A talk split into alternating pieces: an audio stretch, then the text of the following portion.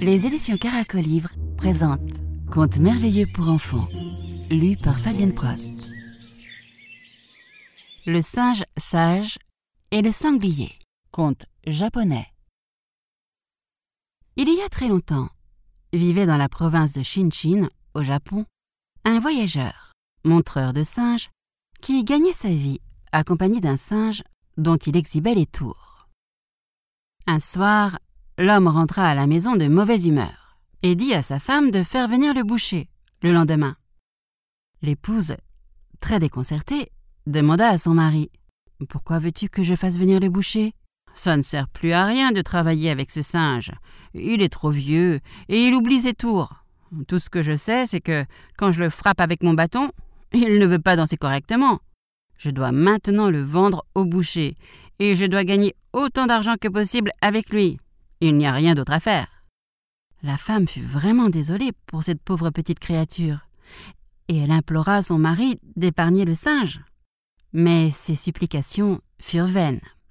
L'homme était déterminé à le vendre au boucher. Cependant, le singe se trouvait dans la pièce à côté et entendit chaque mot de la conversation. Il comprit très vite qu'il allait être tué. Et il se dit En fait, mon maître est un barbare. Voilà que je l'ai servi fidèlement pendant des années, et au lieu de me laisser finir mes jours en paix, il va laisser le boucher me couper en morceaux, et mon pauvre corps sera rôti, cuit lentement et mangé. Pauvre de moi, que dois-je faire? Ah, j'ai une idée. Je sais qu'il y a un sanglier sauvage qui vit dans la forêt à côté. J'ai souvent entendu des histoires pleines de sagesse à son sujet. Si je vais le voir et je lui raconte ma situation, peut-être qu'il me donnera ses conseils. Je vais essayer. Il n'y avait plus de temps à perdre. Le singe s'éclipsa de la maison et courut aussi vite qu'il put pour aller trouver le sanglier dans la forêt.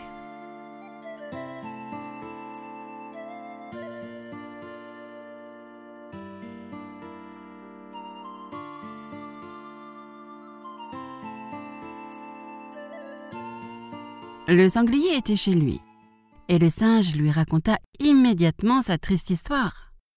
Bien, monsieur le sanglier, j'ai entendu parler de votre sagesse admirable. Je suis en danger, et vous seul pouvez m'aider. J'ai vieilli au service de mon maître, et maintenant que je ne peux plus danser convenablement, il veut me vendre boucher. Je sais que vous êtes intelligent. Que me conseillez-vous? Le sanglier apprécia le compliment et il décida d'aider le singe. Il réfléchit pendant un moment, et puis il demanda Ton maître n'a-t-il pas d'enfant oh, oh oui, dit le singe, il a un fils. Est-ce qu'il ne dort pas le matin à côté de la porte quand ta maîtresse commence sa journée de travail? Eh bien, je viendrai tôt, et quand l'occasion se présentera, je m'emparerai de l'enfant, et je m'enfuirai avec lui. Et après, dit le singe, quand la mère sera complètement apeurée et avant que ton maître et ta maîtresse ne sachent quoi faire, tu dois me courir après, sauver l'enfant et le ramener à la maison sain et sauf à ses parents. Et tu verras qu'ils n'auront pas le courage de te vendre quand le boucher viendra. Le singe remercia le sanglier de nombreuses fois et rentra chez lui.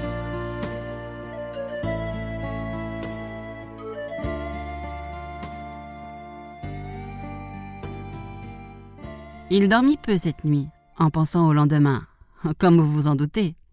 Sa vie dépendait du plan du sanglier, et si celui-ci réussissait, ou pas. Il se leva le premier, attendant anxieusement ce qui allait se passer.